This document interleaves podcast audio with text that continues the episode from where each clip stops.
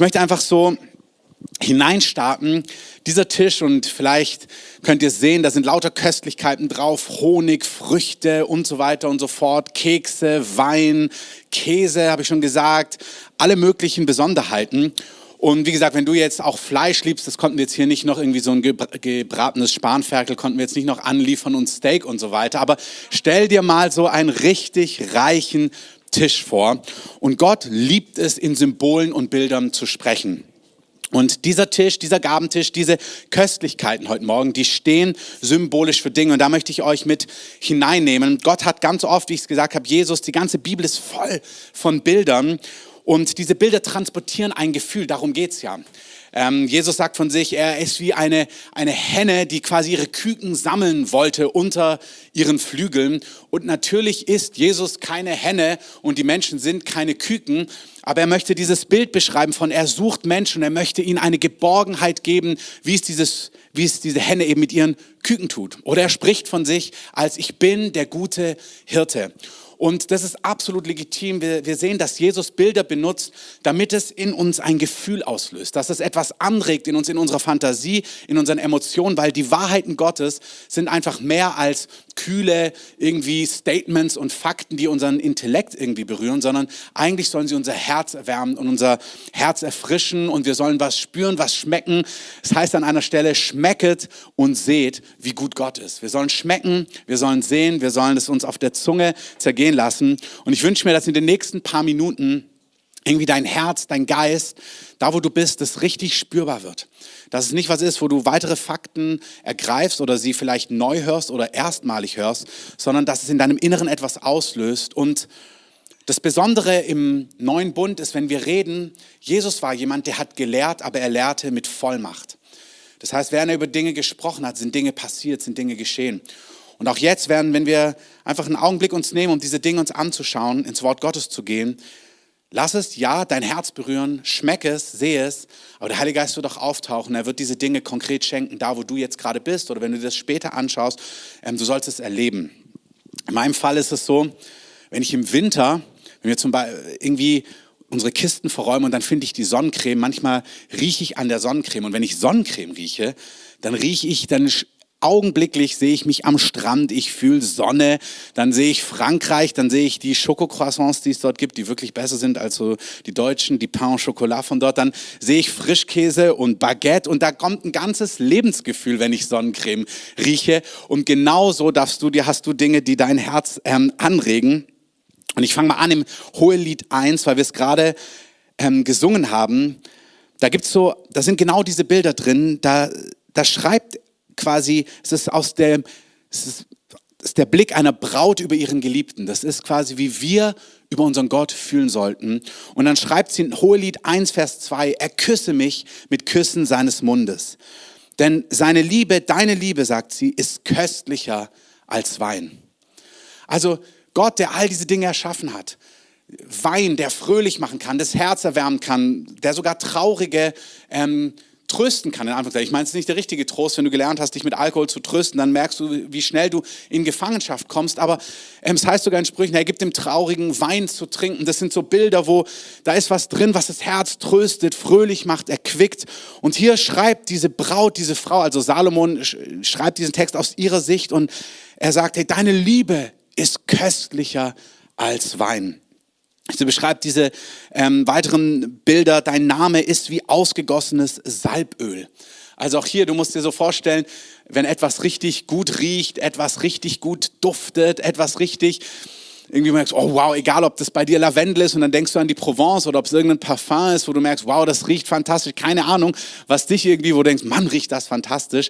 Aber sie sagt, hier, dein Name ist köstlicher als all diese Düfte. Wenn ich an dich denke, wenn man von, über dich nachdenkt, so fühlt sich das an. Und Merve hat es schon gesagt, sein Name ist die Lösung für alles. Sein Wesen, Jesus selber, ist nicht Theorie, sondern wer er ist, was ihn ausmacht, das ist zutiefst befriedigend für unser Innerstes. Und bevor diese Zeit mit Covid-19 losging, hatten wir eine Serie über die Freude am Herrn, weil ich so empfunden habe, es ist dem Heiligen Geist so ein Anliegen, dass wenn wir an Gott, wenn wir an Jesus, wenn wir an den Heiligen Geist denken, wenn wir darüber nachdenken, Zeit mit ihm zu verbringen, dann sollte das nicht so eine lästige Pflichtaufgabe sein, sowas wie Hausaufgaben. Also man muss noch Hausaufgaben machen oder ich muss irgendwie noch den Keller ausfegen oder irgendwie die Garage aufräumen. Also so eine Pflichtübung, die irgendwie notwendig ist, sondern wenn du an Jesus denkst, dann sollte in dir, dir sollte das Wasser im Mund zusammenlaufen. Du solltest ein Gefühl bekommen, wo du merkst, boah, ich kann es gar nicht abwarten, bei ihm zu sein.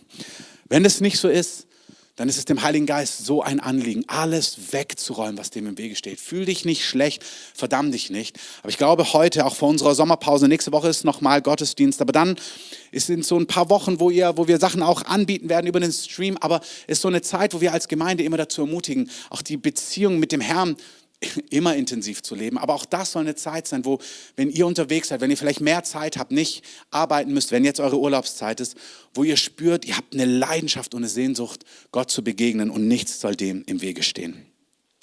Dieser Tisch, all diese Dinge, die wir hier sehen, ich möchte diesen Tisch verstanden wissen heute als Symbol für die Gegenwart Gottes. Also wenn du diesen Tisch siehst, ist es so die Einladung in die Gegenwart Gottes. Darüber haben wir gesprochen in den letzten Wochen. Es ist ein Symbol für den Berg des Herrn. Im Psalm 15 haben wir gesagt, ja, wer darf auf den Berg des Herrn? Wer darf an diesen Ort, wo Gott ist, wo wirklich gute Dinge sind? Das ist ein Symbol für den Thron der Gnade. Der Hebräerbrief sagt, komm zum Thron der Gnade. David sagt im Psalm 63, ich gehe ins Heiligtum. Ich möchte diesen Tisch verstanden wissen für all, ein Symbol für all diese Dinge, die Gegenwart Gottes, den Berg des Herrn, den Thron der Gnade, fürs Heiligtum oder für 2. Korinther 13, Vers 13, für die Gemeinschaft mit dem Heiligen Geist. Also es ist ein köstlich Ding, ähm, Gott in dieser Art und an diesen Orten zu begegnen. Wenn wir im Bild dieses Tisches bleiben, ich möchte euch ein paar Bibelstellen vorlesen. Dieser Tisch diese Gegenwart, das ist absolut erstrebenswert, absolut erfüllend. Jesus sagt in Johannes 6, Vers 32, Mose hat euch nicht das Brot aus dem Himmel gegeben, sondern mein Vater gibt euch das wahrhaftige Brot aus dem Himmel. Sagt er im Kontext zu Juden, wir haben die letzten Wochen darüber gesprochen, er sagt nicht das Gesetz, nicht das, was Mose euch gegeben hat, ist das wahrhaftige, sondern mein Vater gibt euch das wahrhaftige Brot aus dem Himmel. Denn das Brot Gottes ist der, welcher aus dem Himmel herabkommt und der Welt das Leben gibt. Da sprachen sie zu ihm, Herr, gib uns alle Zeit dieses Brot. Also ich habe hier diese Cracker. Ich habe schon gehofft, dass sie nicht anfangen, während ich predige, irgendwie zu naschen, um zu essen. Ähm, er sagt, gib uns alle Zeit, gib uns dieses Brot, gib uns das Brot, was aus dem Himmel kommt. Jesus spricht zu ihnen, ich bin das Brot des Lebens. Wer zu mir kommt, wird nicht mehr hungern und wer an mich glaubt, wird nicht mehr dürsten. Also Jesus sagt, dieses Leben mit mir, dieses zu mir kommen, und zwar bitte richtig verstehen, ja, einmalig zu Jesus kommen, Jesus sein Leben geben, nach Hause kommen zu deinem Schöpfer, was Jutta beschrieben hat, wirklich sich mit Gott versöhnen durch Jesus, das ist die eine Seite. Aber die andere Seite ist ein Lebensstil zu leben, wo du an den Tisch des Herrn kommst. Keiner sagt, wenn du sagst, ey, wenn ich meinen Kindern, meine Kinder, die lieben Essen, wir lieben alle als Familie Essen, wenn ich denen sage, na, wir haben doch vor drei Wochen gegessen. Das ist drei Wochen her. Die freuen sich schon mittags wieder auf abends und umgekehrt so. Und der, an den Tisch des Herrn kommt, von Jesus zu essen, ja, das ist eine einmalige Sache, aber das ist auch ein Lebensstil. Wir sind gerufen, am Tisch des Herrn von ihm zu empfangen, dass jeglicher Hunger verschwindet, dass jeglicher Durst verschwindet. Johannes 4, Vers 10, ihr seht, Jesus spricht in Bildern. Jesus antwortete und sprach zu ihnen, da ist die Frau, die sitzt an einem Brunnen und es geht um reales Wasser, was geschöpft werden soll. Und dann sagt sie, wenn du das Geschenk Gottes kennen würdest und wüsstest, wer hier gerade zu dir spricht, dann würdest du sagen, gib mir ähm, zu trinken und er hätte dir lebendiges Wasser gegeben. Also Jesus sagt zu dieser Frau, wenn du wüsstest, wer ich bin und was ich zu geben habe, dann hättest du mich gebeten, dass ich dir lebendiges Wasser gebe. Und dann sagt sie, was ist das für lebendiges Wasser und wie kannst du das überhaupt schöpfen? Du hast doch gar kein Gefäß dabei. Jesus antwortete ihr und sprach, Vers 13, jeder, der von diesem Wasser aus diesem Brunnen trinken wird, der wird wieder dürsten. Wer aber von dem Wasser trinken wird, das ich ihm gebe, der wird nicht dürsten in Ewigkeit, sondern das Wasser, das ich ihm geben werde, wird in ihm eine Quelle Wassers werden, das ins ewige Leben quillt. Ich möchte wirklich so darauf hinweisen. Ja, wenn wir zu Jesus kommen, an dem Tag, wo ich Jesus mein Leben gegeben habe, es war der 17. März 2002, da bin ich total anti in so einen Gottesdienst gefahren, wo ich eingeladen wurde, wollte damit nichts zu tun haben, habe den Gottesdienst gesehen, war echt berührt, dass da so viele Menschen sind, junge Menschen, alte Menschen. Ich war super beeindruckt von der Anbetung, weil man gemerkt hat, die Leute, die sind wirklich von was begeistert, die sind von was ergriffen, die lieben Gott wirklich. Das ist mir, das habe ich gesehen. Ich fand die Predigt toll und ich wäre nach Hause gegangen und hätte gedacht, ach, es war ein gutes Erlebnis. Und dann am Ende des Gottesdienstes sagt der Pastor, wenn du heute hier bist und nicht mit Gott versöhnt bist, du nicht mit Gott lebst, deine Schuld noch nicht vergeben ist, aber du eine Sehnsucht hast, mit Gott zu leben, dann lädt dich Gott jetzt ein. Du kannst so deine Hand ausstrecken als Zeichen, dass du das möchtest. Und ich habe darüber nie nachgedacht. Ich wusste nicht, dass es diese Option gibt. Manchmal gibt es ja Dinge, da träumst du dein ganzes Leben lang von. Es gibt Dinge, wenn man mir sagt, möchtest du das? Es gibt manche Angebote, würde ich sofort sagen, ja, ich habe eh, wenn man mich fragen würde, möchtest du mitspielen bei der Nationalmannschaft, bei der kommenden WM? Da wäre ich sofort dabei. Ähm, ich hoffe, dass es im Millennium sowas wie eine WM gibt ähm, irgendwie. Ich bin überzeugt davon, dass der Herr sowas hat. Ich hoffe, dass ich noch eines Tages in der Nationalmannschaft spielen werde. Da wüsste ich sofort, dass ich das will. Aber an dem 17. März, da wurde mir ein Angebot Angebot gemacht, da habe ich gar nicht drüber nachgedacht, ob ich das, ich wusste nicht, dass es das gibt. Aber als dieses Angebot plötzlich im Raum stand, komm nach Hause, lass dich mit Gott versöhnen, da ging in mir was los, als ob mein Herz geöffnet wurde und ich habe gespürt, das ist, was ich brauche. Ich wusste nicht, dass es das ist, was ich brauche. Das ist eine Gnadenzeit, die auch, und das möchte ich prophetisch aussprechen, über unser Land kommt. In Amos heißt es, dass Gott einen Hunger ins Land senden wird aber nicht nach Brot, sondern nach den Worten des lebendigen Gottes. Und ich glaube, wir kommen in eine Zeit, wo Gott in unserem Land, wo Menschen gar nicht merken, dass sie Hunger haben und wo Gott wie den Vorhang wegzieht und sie plötzlich, wenn sie das Angebot vom Evangelium hören, wenn sie hören, was mit Jesus möglich ist, dass sie plötzlich spüren, das ist genau, was ich brauche, obwohl sie vielleicht eine Stunde davor noch überhaupt nicht darüber nachgedacht haben. Und so war es bei mir. Und als ich das gespürt habe, habe ich gemerkt, ja, das will ich. Und plötzlich fange ich an zu weinen und bin unter Tränen nach vorne gelaufen, ähm, wo, man mit, wo, wo wir gemeinsam gebetet haben. Und ich wusste nicht, wie mir geschieht. Aber im nach vorne laufen wusste ich, das ist die Antwort. Heute komme ich nach Hause. Heute ist ein Paradigmenwechsel. Heute ist ein Zeitenwechsel. Heute beginnt was Neues. Die Bibel sagt, wir werden von neuem geboren. Und an diesem Tag ist ein Frieden, eine Versöhnung, ein Glück in mein Leben gekommen was nie wieder weggegangen ist. Das heißt nicht, dass es Tage gibt, die mal herausfordernd sind. Aber an diesem Tag ist etwas satt geworden, etwas gestillt worden, was mir niemand, wieder, was mir niemand jemals wieder nehmen kann. Und das, was Jesus sagt, er sagt, ich habe ein Wasser, ich habe ein Brot. Wenn du von dem isst, dann wirst du keinen Hunger mehr haben. Und das ist so oft diese zweifachen Dimensionen, die es bei Gott gibt. Zum einen bin ich an diesem Tag satt geworden und zum anderen gibt es aber etwas, wo wir diese Gemeinschaft mit ihm, diesen Tisch des Herrn, wo wir das in unserem Alltag dennoch brauchen. Es ist wie, du wirst wirklich satt in Gott und gleichzeitig wirst du so hungrig nach ihm und bekommst immer mehr Sehnsucht nach ihm und merkst, ich werde immer sehnsüchtiger nach dir. Das ist, was David schreibt im Psalm 63, wenn er sagt, mein Innerstes schmachtet nach Gott. Er ist in der Wüste und sagt, so wie diese Wüste, wie man hier nach Wasser dürstet, so dürste ich nach dir, mein Gott. Und dann heißt es dort in Vers 1, Psalm 63, Vers 1. Es dürstet nach dir meine Seele, nach dir schmachtet mein Fleisch in einem dürren und erschöpften Land ohne Wasser. Und dann sagt David dieses Interessante, so schaue ich im Heiligtum nach dir.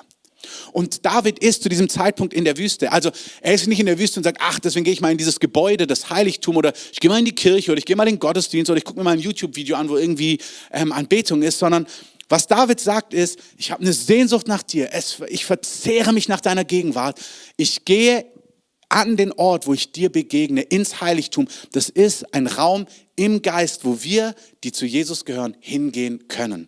Das ist das Bild für den Tisch des Herrn. Das heißt, es gibt diese zwei Dimensionen. Wenn du zu Jesus kommst, wirst du satt. Da wird was in dir, der wird ein Durst gestillt. Da kommt ein Frieden, der allen Verstand übersteigt. Wir hatten im Vorgebet dieses Bild oder dieses Wort dass alle, die zu Gott gehören, hey, du solltest nicht ohne Frieden leben. Jesus hat Frieden erkauft am Kreuz von Golgatha. Dein Alltag als Kind Gottes, als Nachfolger von Jesus sollte gekennzeichnet sein von Frieden. Und wirklich, leb nicht mit weniger als das, was Jesus erworben hat. Friede, Glück, Zuversicht, Hoffnung, Freude, das gehört uns als Kindern Gottes. Und dieser köstliche Tisch ist ein Bild, ist ein Symbol für all diese Dinge. Zum einen haben wir es empfangen, als wir zu Jesus gekommen sind. Zum anderen sind wir eingeladen, an den Tisch des Herrn zu kommen, täglich, mehrfach täglich und einen Lebensstil zu entwickeln, wo wir aus diesen Dingen leben. Er ist Brot, er ist lebendiges Wasser. Psalm 16 beschreibt es so. Fülle von Freude ist vor deinem Angesicht. Lieblichkeiten in deiner Rechten immer da. Also David sagt, wenn ich an diesen Ort komme, wo du bist, da ist nicht nur Brot, da ist nicht nur Wasser jetzt im Bild gesprochen, was Jesus später sagt, da sind nicht nur, er geht ins Heiligtum hinein, er sagt, in diesem Heiligtum ist Fülle von Freude. Du siehst schon, wo findest du diese Dinge? Wo findest du die Originalquelle von Freude an diesem Tisch? In seiner Rechten sind Lieblichkeiten. Das heißt, da sind, das Wort Lieblichkeiten, da sind in der Hand Gottes sind Dinge, die er sich für dich ausgedacht hat, die deiner Persönlichkeit entsprechen. 1. Korinther 2 sagt, was kein Auge gesehen, was kein Ohr gehört, was in keines Menschen Herz gekommen ist, was Gott denen bereitet hat, die ihn lieben. Das heißt, Gott hat Dinge vorbereitet für die Menschen, die ihn lieben. Wir hatten ähm, in Süddeutschland, als ich noch, bevor ich nach Berlin gezogen bin, da gab es eine Familie, ähm, die ich kennengelernt habe, nachdem ich Jesus kennengelernt habe. Und der Vater war recht erfolgreich finanziell. Und wie gesagt, in diesen Dingen, es geht, wenn ich sowas sage, Lieblichkeiten in deiner Rechten immer da. Es geht hier nicht um materielle Dinge in erster Linie. Ähm, es sind weit mehr, es ist weit mehr als materielle Dinge, weil du kannst alle, alle Reichtümer der Welt haben und trotzdem innerlich so trocken und dürre und traurig sein. Aber das Bild damals hat mich total berührt, weil der, in dieser Familie der Vater wusste, dass seine Tochter sich ein Käfer Cabrio in Gelb ähm, zum 18. Geburtstag wünscht. Und das hat mich damals so berührt, nicht der Käfer, obwohl ich den auch cool fand, ähm, sondern dass der Vater alles vorbereitet hat mit seiner Frau, heimlich, damit am 18. Geburtstag, wenn sie rauskommt, ein quietschgelber Cabrio-Käfer vor der Tür steht. Und mich hat so berührt die Geste, dass der Vater seine Tochter kennt und sagt, ich weiß, was du liebst und ich bereite das für dich vor. Und das sind Bilder, die Gott, die David beschreibt. Er sagt, in deiner Rechten sind Lieblichkeiten. Hey, so ist dein Gott. Und es ist so wichtig, dass du, wenn du diese Dinge hörst, sie mit deinem Leben, du darfst sie abgleichen. Aber wenn du das Gefühl hast, stimmt irgendwie nicht bei mir, dann ist nicht Gott der Lügner. Ist nicht, ja, stimmt irgendwie, es klingt irgendwie zu schön, um wahr zu sein, sondern wenn du diese Dinge hörst, bist du eingeladen, dein Innerstes mit Gottes Zusagen zu verbinden. Wenn du sprichst, ja, bei mir fühlt es sich nicht so an oder ich habe es ausprobiert, aber es ist nicht geschehen. Nein, nein, mach nicht Gott zum Lügner, sondern dann sag, okay, Herr, irgendwas fehlt hier noch, weil du verheißt hier Dinge und ich glaube dir.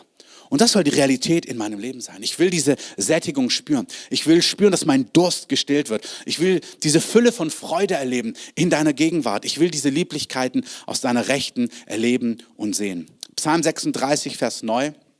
Sie laben sich am Fett deines Hauses. Dazu sage ich gleich mehr. Und mit dem Strom deiner Wonnen tränkst du sie. Ich weiß gar nicht, der Strom deiner Wonnen.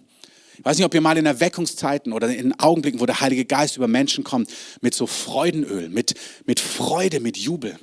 Hey, das ist so das Wesen Gottes, wenn der Heilige Geist kommt, Menschen zum Lachen zu bringen. Wir sollten keinerlei Angst haben vor Manifestationen, wenn Menschen anfangen, hysterisch zu lachen und nicht mehr aufhören können, wenn sie sich kugelnd vor Lachen. Das ist in Erweckungszeiten, durch die ganze Kirchengeschichte war das typisch. Ich meine, Apostelgeschichte 2, als der Heilige Geist ausgegossen wird, dann kommen die Menschen zugerannt aus Jerusalem, Hunderte, wahrscheinlich Tausende, und sie sehen die 120, auf die der Heilige Geist gefallen ist. Es ist früh morgens um neun. Und als sie die Szene angucken, schlussfolgern sie, die haben doch süßen Wein getrunken.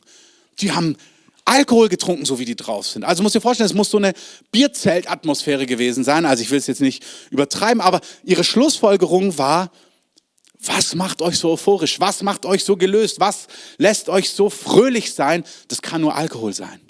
Und Petrus steht auf und sagt, nee, nee, das ist nicht Alkohol. Das, was ihr hier seht, ist die Erfüllung von Joel 2. Ich werde den Heiligen Geist ausgießen.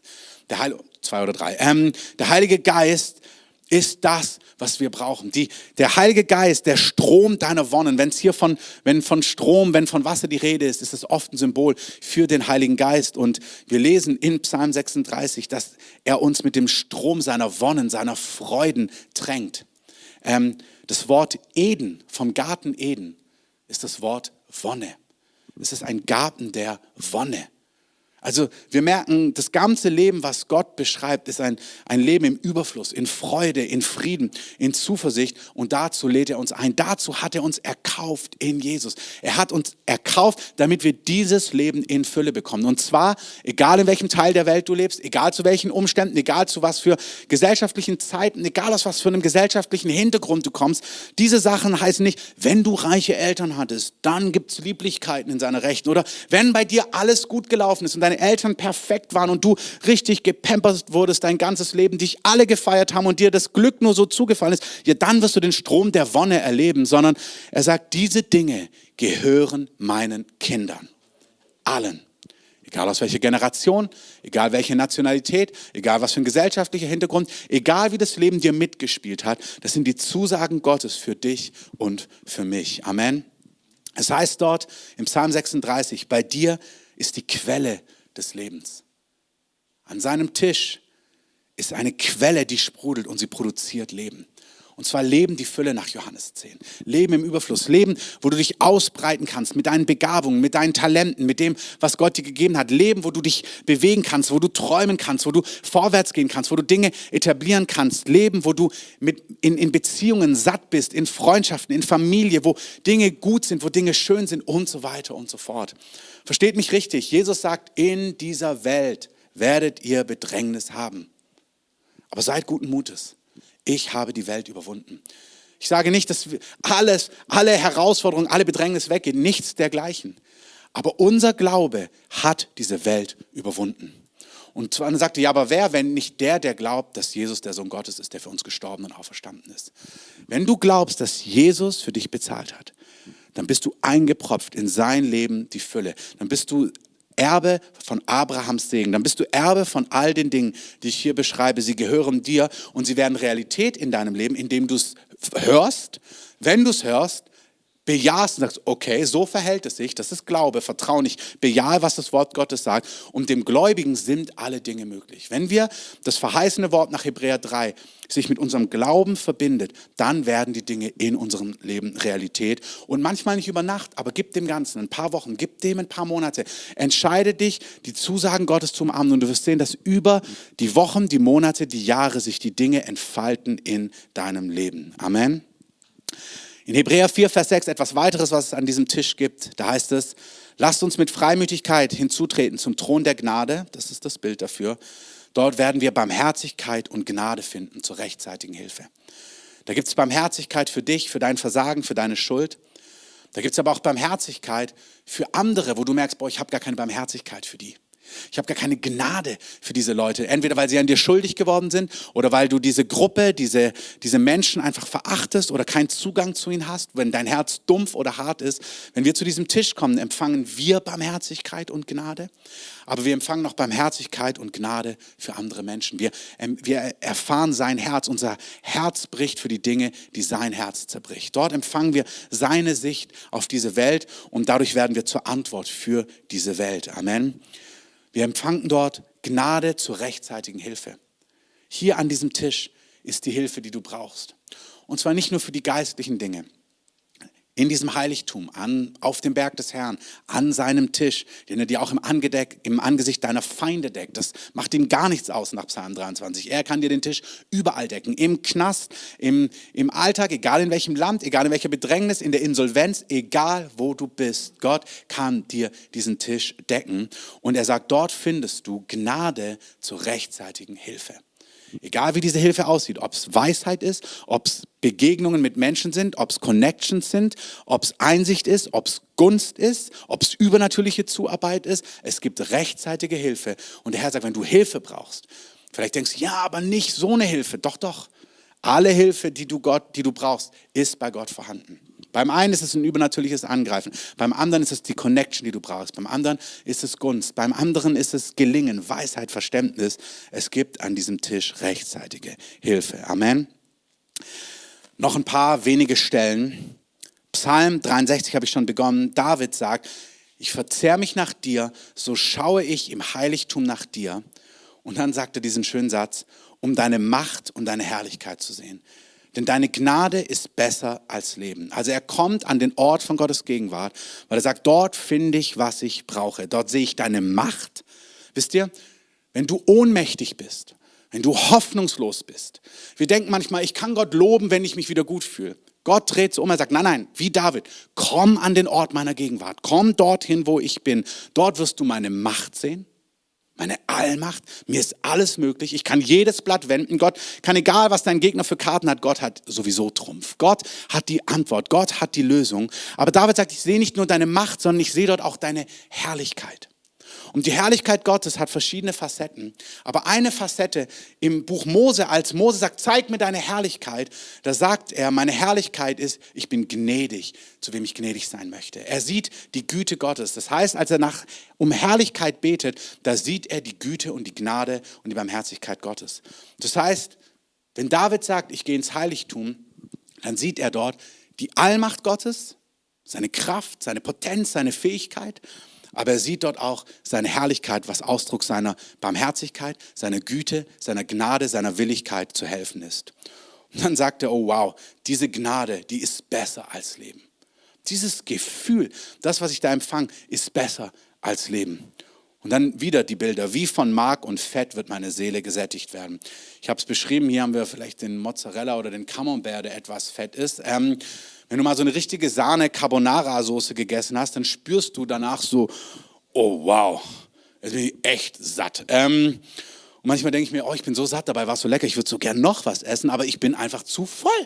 Und das ist das Bild, was David verwendet für seine Seele. Er sagt, es gibt was in dir, so wie dein Bauch voll sein kann, sagt er, meine Seele ist so fett gesegnet und voll von dir, weil das, was du gibst, ist einfach besser als Leben. Halleluja.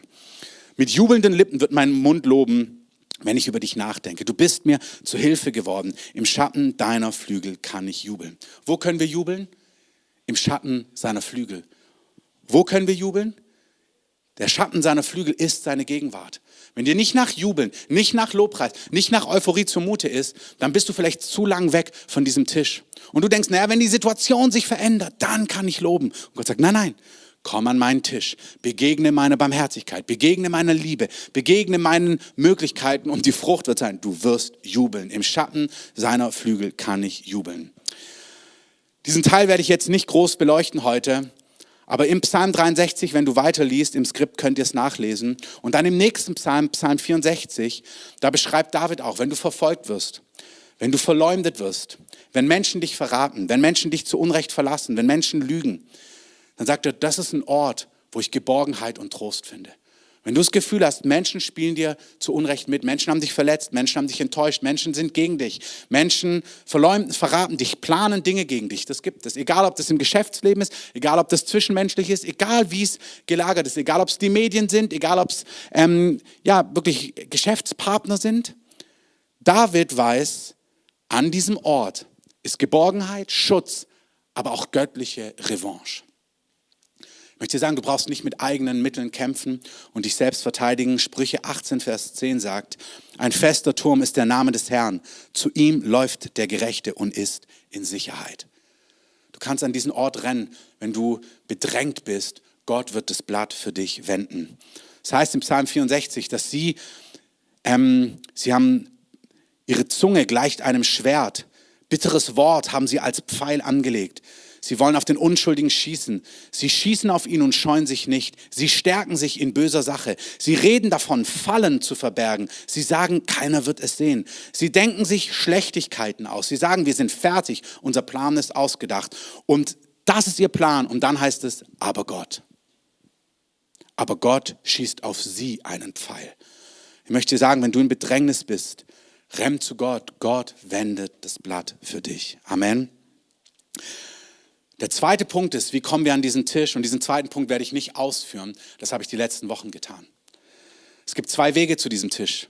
Entweder indem du dich selber qualifizierst oder indem du dir den Zugang schenken lässt. Wenn du dich selber qualifizierst, ist es der Weg des Gesetzes, wo du das Gesetz erfüllen wirst. Das Gesetz sagt nach Galater 3, Vers 12, wer diese Dinge getan hat, wird durch sie leben, also hat er Zugang zu diesem Tisch. Und dann sagt Galater 3 aber, Aber verflucht ist jeder, der nicht in allem bleibt, was das Gesetz sagt. Also der Gesetzesweg ist, wenn du alles tust, kommst du an, aber wenn du nicht alles tust, bist du verflucht. Und der Römerbrief sagt, alle haben gesündigt. Das heißt, auf dem Weg des Gesetzes wirst du nicht an diesen Tisch kommen. Jesus hat durch ein vollkommenes Leben diesen Weg gebahnt und sagt nun in Römer 5, Vers 1 folgendes. Da wir nun gerechtfertigt sind aus Glauben, so haben wir Frieden mit Gott. Du hast Frieden mit Gott, wenn Jesus dein Herr ist. Wir haben Frieden mit Gott durch unseren Herrn Jesus Christus, durch den wir im Glauben, das ist die Voraussetzung, im Vertrauen auch Zugang haben erhalten, durch den wir im Glauben auch Zugang erhalten haben zu dieser Gnade, in der wir stehen und wir rühmen uns aufgrund der Hoffnung der Herrlichkeit Gottes. Das ist, was Paulus sagt. Du bist gerechtfertigt und dadurch hast du im Glauben, durch Glauben Zugang zu diesem Ort. Habe heute gesehen, nachdem die Predigt fertig war, dass Epheser 3, Vers 12 heute der Losungstext ist. In ihm haben wir Freimütigkeit und Zugang in Zuversicht durch den Glauben. Weil wir zu Jesus gehören, sind all diese Dinge, gehören uns und ist unser Erbe. Du kannst dir den Weg dorthin nicht verdienen. Es wird dir geschenkt und empfang es im Glauben, geh im Glauben dorthin und es wird Realität, indem du die einzelnen Aspekte für dich umarmst. Ich komme zu meinem letzten Gedankengang, in den ich euch mit hineinnehmen möchte. Das sind die Auswirkungen von diesem Lebensstil. Also das ist an diesem Tisch zu finden, all die Dinge, die ich beschrieben habe. Du kommst dorthin, weil es Jesus dir schenkt, weil er den Weg beschritten hat, er hat den Weg gebahnt und er schenkt dir seinen Zugang, für den er sich qualifiziert hat. Ich möchte noch hinzufügen, heute als ich zum Gottesdienst gefahren bin, Matthäus 10, Vers 28, da heißt es auch, kommt her zu mir, all ihr mühseligen und Beladenen. Wenn du mühselig und beladen bist, komm an diesen Tisch. Wenn wir also an diesem Tisch in seiner Gegenwart, auf dem Berg des Herrn, im Heiligtum leben, wenn wir unser Leben auch im Alltag so gestalten, und das möchte ich einfach nochmal unterstreichen, ja, wenn wir zu Jesus kommen, ist das erstmal unseres, aber dann gibt es, wenn ich nicht esse, dann werde ich auch nicht satt das kann alles gedeckt sein, wenn du nicht es zu deiner Gewohnheit machst, zuzugreifen, zu essen, zu trinken, den Strom der Wonne zu genießen, dich am Fett seines Hauses zu laben und so weiter und so fort, dann bringen dir all die Geschenke und die Gaben gar nichts. Also es bringt nichts, wenn es erworben ist, aber du im Alltag es nicht umsetzt. Und es klingt so banal, aber ich glaube, die meisten Gespräche, im Coaching, im Mentoring oder wenn ich Menschen in Seelsorge bin, ist, dass sie um all das wissen, aber eigentlich in ihrem Alltag es nicht etabliert ist, von diesem Tisch zu essen und zu trinken. Und wie gesagt, die Theorie reicht nicht aus. Wenn ich mit meiner Frau theoretisch ein Rendezvous hätte, das befriedigt kein Herz. Du musst dir Zeit nehmen. Und wenn ich sage, ja, theoretisch, wir haben fünf Minuten für unser Rendezvous heute Abend, irgendwie, ich habe alles vorbereitet, wir essen, trinken, und dann war's das. Das macht nicht satt, sondern wenn du Zeit miteinander verbringst, du, wenn du, wenn es dich erfüllen soll, wenn es dein Herz berühren soll, musst du dem Ganzen Zeit geben. Der Faktor Zeit ist nicht unentscheidend. Wie du das gestaltest, wann und wie, das ist dir überlassen. Aber wir werden nicht satt, wenn wir nicht essen und wir haben, wir essen und trinken nicht und laben uns nicht, wenn wir uns dafür nicht Zeit nehmen. Wenn du das allerdings tust, wenn du von diesem Brot isst, wenn du von diesem Wasser trinkst, wenn du die Lieblichkeiten Gottes erlebst, wenn du diesen Wein genießt, wenn du dich an den Barmherzigkeiten Gottes labst, wenn du rechtzeitige Hilfe findest, das erklärt sich von selbst. Wer satt ist, wer vom Tisch des Herrn ist, wird nicht, so sagt es der Korintherbrief, vom Tisch der Dämonen essen. Der Korintherbrief nennt es genauso. Er sagt, du kannst nicht am Tisch des Herrn und am Tisch der Dämonen sitzen. Aber es ist total positiv. Wenn du satt bist, ich nehme immer das Beispiel, wenn ich satt einkaufen gehe, oh, dann kann ich mir gar nicht groß vorstellen, dann nehme ich immer nur das Nötigste. Wenn ich hungrig einkaufen gehe, ist mein Einkaufswagen voll. Deswegen meine, meine Frau liebt es, wenn ich hungrig einkaufen gehe, weil dann bringe ich lauter gute Sachen mit nach Hause. Meine Kinder finden es auch gut. Das heißt, wenn du satt bist und deine Seele befriedigt ist in Gott, dann werden manche Dinge einfach dich nicht mehr reizen. Wenn du das als Lebensstil etablierst, wenn du deine Augen sättigst an der Schönheit Jesu, wir haben es gesungen, du bist schöner als andere Menschen. Das gibt Erfahrungen, wo du so fasziniert bist von Jesus, Psalm 45. Dann wirst du spüren, du hast Freiheit, dass deine Augen nicht mehr jeder Frau oder wie auch immer hinterher waren, weil du spürst, ich bin satt. Wenn du satt bist, werden billige und minderwertige angeboten, ob das Pornografie, Drogen, Exzess, egal was, falsche Kicks, werden aufhören. Ich weiß, bevor ich bei Jesus war, der Alltag hat mich einfach nicht genug gekickt, so das normale alltägliche Leben. Ich habe immer so einen Kick gebraucht, irgendwas, was den Tag noch abrundet, irgendwas, ein Exzess, irgendwas Besonderes, was irgendwie mir so das Gefühl gegeben hat, boah, du lebst. Das kann alles Mögliche sein. Aber wie gesagt, und es gibt besondere Dinge, die besonders sind, da ist nichts falsch dran, die auch im Herrn total egal sind, absolut. Aber es gibt ein Grundsatzsein, wo du spürst, boah, ich bin satt, ich habe einen Kick. Jesus, der Heilige Geist, seine Gegenwart, kickt mich. Das kickt mich, das macht mich so satt, das befriedigt mich, das macht mich glücklich. Ich kann das sagen, wenn ich diese Zeit habe, bei mir ist es früh morgens, das trägt mich durch den Tag. Dann gibt es schon auch im Alltag sieben, acht Stunden später nachmittags, wo ich spüre an den Stellen, dass, dass ich mir, oh, ich spüre diese Sehnsucht, aber dann kann ich so leicht in das hineingehen, was ich morgens gekostet habe. Ich kann wieder hineingehen in diese Erfahrung von morgens, was Jesus gesagt hat, und dann spüre ich das wieder und das befriedigt mich im besten Sinne. Das macht mein Inneres satt. Vielleicht sind es nicht Dinge wie Pornografie, Sex, Drogen, Exzess und diese Dinge. Vielleicht holst du deinen Kick in Ehrsucht, in Ruhmsucht, in Erfolg. Auch hier, Erfolg ist nichts Falsches. Aber wie viele Menschen sind getrieben von Erfolg, leben als Ellenbogen immer mehr, höher, schneller, weiter und sind doch so leer und merken, irgendwie fehlt mir das Entscheidende. An Erfolg ist nichts falsch. Gott verheißt dir, wenn du eng mit ihm lebst, wenn die Weisheit dein Ratgeber ist, ey, dann wirst du Erfolg haben. Er wird dich zu Ehren bringen.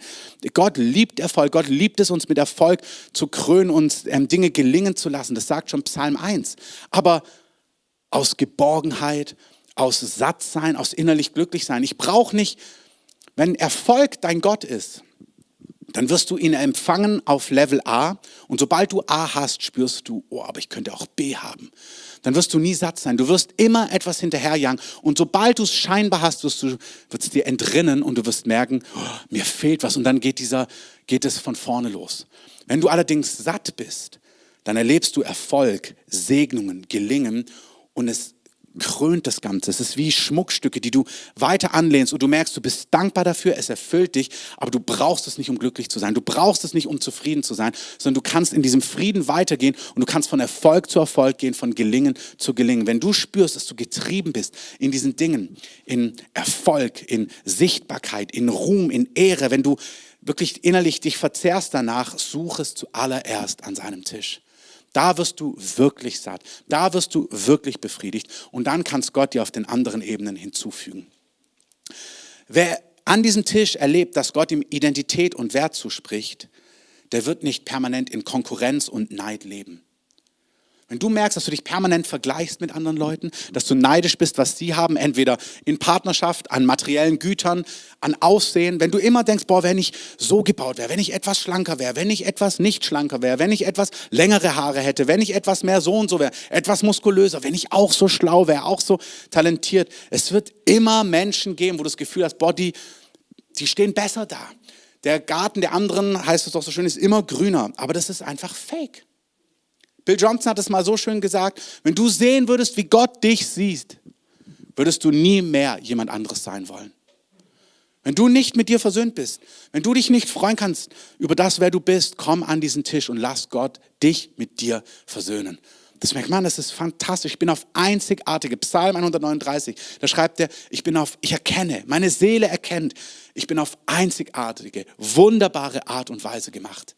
Das ist nicht ein frommer Spruch, das fühlt man. Man kann fühlen, dass man sich anguckt, innerlich, äußerlich, wer man ist als Person und merkt, ich bin so dankbar, dass ich ich bin und dass Gott mich so gemacht hat. Und man kann das, was Gott einem gegeben hat, feiern und man ruht in den Dingen, die man nicht ist, die man nicht hat. Ich habe mich versöhnt mit den Teilen, wo ich merke, das bin ich einfach nicht, das kann ich nicht, ähm, das mag ich nicht ähm, und das bin ich auch einfach nicht. Und das ist völlig in Ordnung. Und es ist so eine Bereicherung, dass andere Leute das sind und wir einander ergänzen können und nicht in Konkurrenz oder irgendwas zueinander stehen. Wenn du mit Konkurrenz und mit Neid und mit Vergleichen kämpfst, kämpf nicht dagegen. Das ist nämlich aus Gesetzleben. Dann versuchst du, das Gesetz zu erfüllen. Aber 2. Korinther 3 sagt, wir dienen im neuen Bund nicht dem Gesetz. Wir dienen nicht dem Gesetz, so zu sein und das zu lassen. Ich kämpfe gegen Neid. Ich diene dem Buchstaben, indem ich Neid bekämpfe und Eifersucht und Vergleichen. Wir dienen nicht dem Gesetz. Im neuen Bund dienen wir dem Geist. Das heißt, wir dienen dem Geist, bedeutet, wir haben schon Zugang zum Tisch. Wir dienen dem Geist, indem wir mit ihm Gemeinschaft haben. Und während wir mit ihm Gemeinschaft haben, passiert etwas in uns, dass wir automatisch das Gesetz erfüllen. Das Gesetz ist heilig und richtig und gut. Aber wir dienen nicht dem Gesetz, sondern wir dienen dem Geist. Und indem wir dem Geist dienen, erfüllen wir das Gesetz. Noch einige Gedanken dazu. Wenn du erlebst, dass in der Gegenwart Gottes Gnade, Erbarmen und Barmherzigkeit da ist, wenn du erlebst, dass Gott mit dir Gnade hat, mit dir barmherzig ist, mit dir, ähm, ja, dir sein Erbarmen zeigt, wenn du das erlebst an diesem Tisch, dass Gott mit deinen Fehlern geduldig ist, dass er dir all deinen Mist vergeben hat und auch immer wieder vergibt, dann wirst du frei werden von Rachegedanken, wo Leute an dir schuldig geworden sind. Wenn du mit Rache, mit Unvergebenheit, mit Bitterkeit kämpfst, vielleicht immer noch in deiner Familie, wie deine Eltern drauf waren oder Menschen oder Partner, die dich ähm, verletzt haben oder betrogen haben. Wenn du spürst, dass du in diesen Dingen festklemmst, anstatt das zu bekämpfen, also wieder dem Buchstaben zu dienen, diene doch dem Geist. Lass dir von Gott zeigen, wie viel Erbarmen er mit dir hat, wie viel Gnade er mit dir hat. Und während du das erlebst, während es dein Herz drängt, wirst du frei werden von Rache, von Unvergebenheit, von Bitterkeit, von Streit, von Rechthaberei. Wir haben es gehört in, diese, in diesen Sessions über beziehungsfähig, über Ehe, haben Einzelne erzählt, dass sie gemerkt haben, sie mussten oft das letzte Wort haben oder sich durchsetzen. Und die Liebe Gottes hat ihren Charakter so transformiert, dass sie gemerkt haben, nein, ich muss nicht das letzte Wort haben. Ich muss nicht immer recht haben. Ich muss nicht weiter streiten. Du musst dich nicht selber verändern. Diene nicht dem Gesetz, Du bist frei gemacht vom Gesetz. Du bist versöhnt mit Gott. Komm an den Tisch des Herrn. Labe dich an seinem Haus. Erlebe seine Liebe. Lass seine Liebe köstlicher als Wein sein. Lass seine Barmherzigkeit in dein Herz fluten. Seine Güte, seine Gnade, die köstlicher ist als Leben. Und du wirst spüren, ich kann loslassen. Ich kann Leuten vergeben. Ich kann Unvergebenheit loslassen, Bitterkeit und so weiter und so fort. Wer erlebt, dass Gott rechtzeitige Hilfe gibt, muss nicht selber kämpfen, er muss sich nicht verteidigen, er muss nicht manipulieren in Beziehungen, in, in, in Geschäftsbeziehungen, er muss nicht lügen, er muss nicht täuschen, er muss nicht kontrollieren.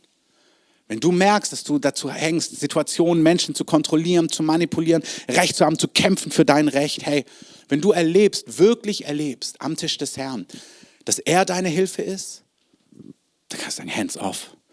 Gott kümmert sich um mich. Wenn Menschen dir Unrecht tun und du erlebst, hey, ich berge mich bei dir, der Gerechte läuft zu Gott und ist in Sicherheit, Gott selber wird seinen Pfeil schießen, Gott selber wird sich kümmern, dann sagst du, ich werde mich nicht rächen, ich werde nicht kämpfen, ich werde nicht manipulieren, ich werde einfach Gott lieben und ihn genießen und Gott wird sich um mich kümmern. Amen. Wer erlebt, dass Gott ihn versorgt, dass der Tisch des Herrn reichlich gedeckt ist, auch im Angesicht seiner Feinde, der muss nicht mauscheln, der muss nicht betrügen, der muss nicht Steuern hinterziehen, der muss nicht irgendwie ungrad gerade sein lassen, der kann aufrichtig leben, der kann sich übervorteilen lassen, wie Paulus sagt. Er sagt, hey, ihr streitet, da streiten sich Geschwister um finanzielle Dinge. Und er sagt, ihr streitet miteinander? Er sagt, lasst euch doch lieber übervorteilen. Also lass doch lieber dem anderen, der, obwohl er Unrecht hat, sagen, ach, weißt du was, dann nimm es gar kein Problem. Gott kümmert sich um mich. Ich muss gar nicht um die 500 Euro kämpfen hin oder her. Gott kümmert sich um mich. Ihr könnt gerne nach vorne kommen. Wer am Tisch des Herrn lebt, wer so etwas in seiner Gegenwart schmeckt richtig, weil es zu seinem Lebensstil macht, der wird zuallererst erleben, egal ob Lösungen, Antworten da sind, der wird erleben, nach Römer heißt es, das Reich Gottes ist eben nicht zuerst Essen und Trinken, sondern es ist Frieden, es ist Freude, es ist Gerechtigkeit im Heiligen Geist. Das ist der neue Bund. Wer so lebt und an den Tisch des Herrn kommt, der spürt im Heiligen Geist, boah, ich habe Frieden, weil Gott ist da, Gott sieht mich, Gott kümmert mich, Gott weiß um mich. Der hat Freude. Weil, weißt du, wenn Freude abhängig ist von äußeren Faktoren, ey, dann sind wir hin und her geschmissen, hin und her getrieben, weil das Leben, der Alltag hat so viele Dynamiken. Dann freust du dich mal, dann freust du dich mal wieder nicht. Dann hast du Frieden, weil alles gut ist, dann verlierst du Frieden wieder. Aber er sagt, nein, nein, so ist das Leben mit Gott nicht gedacht. Das Leben mit Gott ist so gedacht, dass du Frieden und Freude hast im Heiligen Geist. Weil du erlebst, er ist für dich, er ist mit dir, er überschüttet dein Innerstes mit dem Strom seiner Wonne. Der Geist Gottes ist spürbar da im Büro, wenn du denkst, boah, so eine müßige, lästige Arbeit. Ich weiß noch, dass ich verschiedene Urlaubsjobs hatte als Schüler, später als Bibelschüler, Student zwischen den Jahren. Und manchmal waren diese Jobs so lästig, weil du machst dann so eine Urlaubs-Sommerjobs irgendwie drei, vier Wochen und natürlich kriegst du dann so Aufgaben, so, die liegen geblieben sind in so Firmen. Du bist ja nicht wirklich für was qualifiziert. Und dann heißt es, räumen Sie mal die Schubladen auf und tun Sie all das in Tabellen schreiben. Und dann saß ich da und dachte, boah, die Arbeit ist so langweilig. Und wenn deine Freude davon abhängt, dass du endlich Feierabend hast und endlich der nächste Punkt kommt und dann ein Kick kommt, dann bist du immer abhängig von diesen Dingen. Wenn das Reich Gottes aber Freude im Heiligen Geist ist, dann kannst du da sitzen, dröge Tabellen abtippen und du spürst in deinem Inneren ist eine Freude, ist eine Zuversicht. Ich mache das ganz bewusst, wenn ich heute Tätigkeiten habe, die mir keinen Spaß machen, Unkraut jeden zum Beispiel, dann fange ich an, über diese Dinge nachzusinnen und denke mir nicht, boah, ich bin bald fertig mit dem Mist. Also das denke ich schon auch. Aber ähm, vor allem nutze ich die Zeit und, und fange an, über diese Dinge nachzusinnen, Gott. Herr, vor deinem Angesicht, da sind Lieblichkeiten, Fülle von Freuden. Und das Interessante ist, weil die Worte ja Geist und Leben sind, beim Unkrautjäten meditierst du über das Wort Gottes und plötzlich fängst du innerlich an zu glucksen. Manchmal fühlt es sich an, als ob du Wein trinken würdest und merkst, boah, ich werde wie, also fröhlich innerlich, obwohl du denkst, na, also im Unkraut ist nichts drin, ist auch nicht irgendein anderes Kraut, was ich da zupfe, ähm, sondern es ist Unkraut und der Heilige Geist fängt an, das Herz zu erquicken und fröhlich zu machen. Wenn du so lebst, dann ist das Reich Gottes wirklich Gerechtigkeit. Es ist Geborgenheit im Heiligen Geist, Gerechtigkeit im Heiligen Geist. Weil du so an ihm satt bist, wirst du gerecht leben. Du wirst nicht von falschen Tischen essen, vom Tisch der Dämonen, von Dingen, die wirklich Sünde sind, weil das Gesetz ist heilig und gerecht und gut. Das, was Gott Tod nennt, ist wirklich tot. Du wirst merken, du bist gar nicht getrieben, unreine Dinge dir anzuschauen, in Gier zu leben, in Selbstsucht, in Drogen, in Rechthaberei. Du wirst nicht in Eifersucht festklemmen oder in Neid, weil du merkst, nein, ich esse, ich lebe vom Tisch des Herrn. Das heißt, das Leben im Heiligen Geist ist ein Leben von Gerechtigkeit. Und du merkst, wow, nicht nur theoretisch bin ich durch Christus gerecht gemacht, sondern mein, meine Taten, mein Handeln, mein Denken stimmt immer mehr mit ihm überein. Und da seht ihr einfach das, da seht ihr das Geheimnis. Wir erfüllen nicht das Gesetz, um an den Tisch des Herrn zu kommen, sondern weil Christus uns erkauft hat und uns gerecht gemacht hat, kommen wir an den Tisch des Herrn. Dort essen wir, dort trinken wir, dort laben wir uns. Und weil wir satt werden, erfüllen wir jetzt das Gesetz. Galater 5, Vers 18 sagt, wenn ihr durch den Geist geleitet werdet, und es ist dieses Bild, dann seid ihr nicht unter Gesetz. Römer sagt, ihr seid nicht unter Gesetz, denn ihr seid ja unter Gnade. Und deswegen können wir nach Römer 13 das Gesetz erfüllen. Das heißt nämlich, seid niemand irgendetwas schuldig, als nur einander zu lieben. Denn wer den anderen liebt, und zwar Gott und seine Nächsten, hat das Gesetz erfüllt. Denn das, du sollst nicht Ehe brechen, du sollst nicht töten, du sollst nicht stehlen, du sollst nicht begehren. Und wenn es ein anderes Gebot gibt, es ist in diesem Wort zusammengefasst. Du sollst deinen Nächsten lieben wie dich selbst. Die Liebe tut dem Nächsten nichts Böses. Die Erfüllung des Gesetzes ist also die Liebe. Weil wir durchs Gesetz nicht an diesen Tisch kommen, hat Christus uns Gerechtigkeit geschenkt. Weil wir also nicht mehr unter Gesetz sind, sind wir unter Gnade. Weil wir unter Gnade sind, können wir essen. Weil wir essen, sind wir so satt mit Gottes Liebe, dass wir als Antwort Gott zurücklieben und unseren Nächsten lieben können. Und weil wir das können, erfüllen wir jetzt das Gesetz. Wir singen ein Lied. Und ich möchte zum Abschluss, bevor ich nachher nur noch bete, euch einfach sagen, wenn du um diesen Zusammenhang weißt, wenn du zu Jesus gehörst, das ist die erste Voraussetzung. Gib dein Leben Jesus. Im Anschluss könnt ihr ein Video anklicken, wo das beschrieben wird, wie du mit Jesus leben kannst. Lebe mit Jesus, damit du Zugang hast. Zweitens, komm zu diesem Tisch. Mach es zu einer Routine in deinem Leben, damit du satt bist. Drittens, das, was das verhindert, sind zwei Dinge. Entweder Scham, weil du denkst, boah, ich kann nicht kommen, ich bin gebunden in Pornografie, ich bin gebunden in Selbstsucht, ich bin gebunden in meiner Schuld. Nein, nein, nein. Lass Scham dich nicht abhalten, an diesen Tisch zu kommen. Komm so, wie du bist. Wenn es sein muss, wochenlang.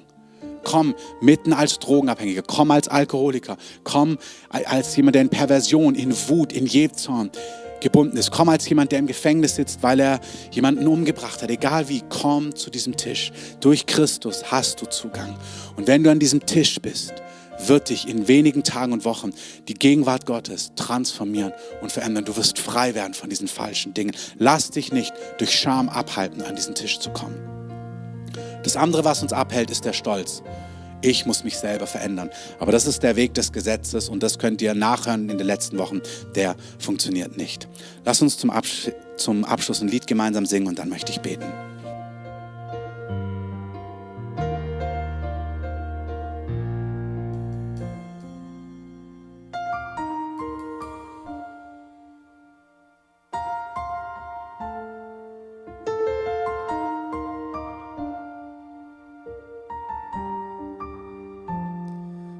Bist ein kindlicher Geist und du zeigst mir, was es heißt, Kind zu sein.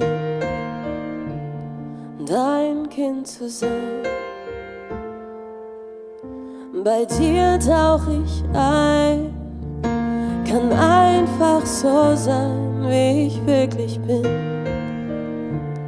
Wie ich wirklich bin, du bist ein kindlicher Geist.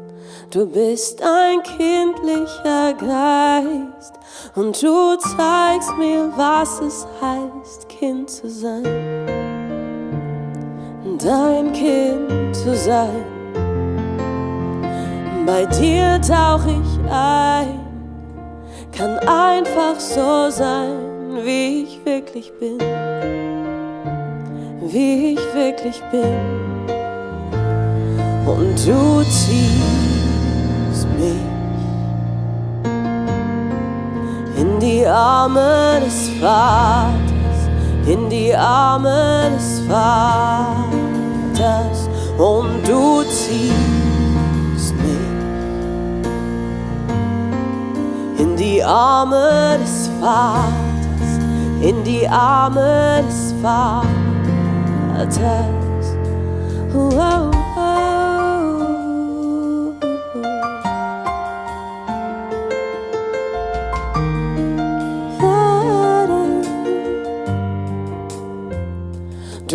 oh. Du bist ein herrlicher Geist, Kraft und Weisheit, du bist mein Rückenwind, du bist mein Rückenwind. An deiner Hand laufe ich, sicher bin ich als geliebtes Kind. Ich bin dein geliebtes Kind und du ziehst die Arme des Vaters, in die Arme des Vaters und du ziehst mich in die Arme des Vaters, in die Arme des Vaters und du bist mich in die Arme des Vaters, in die Arme des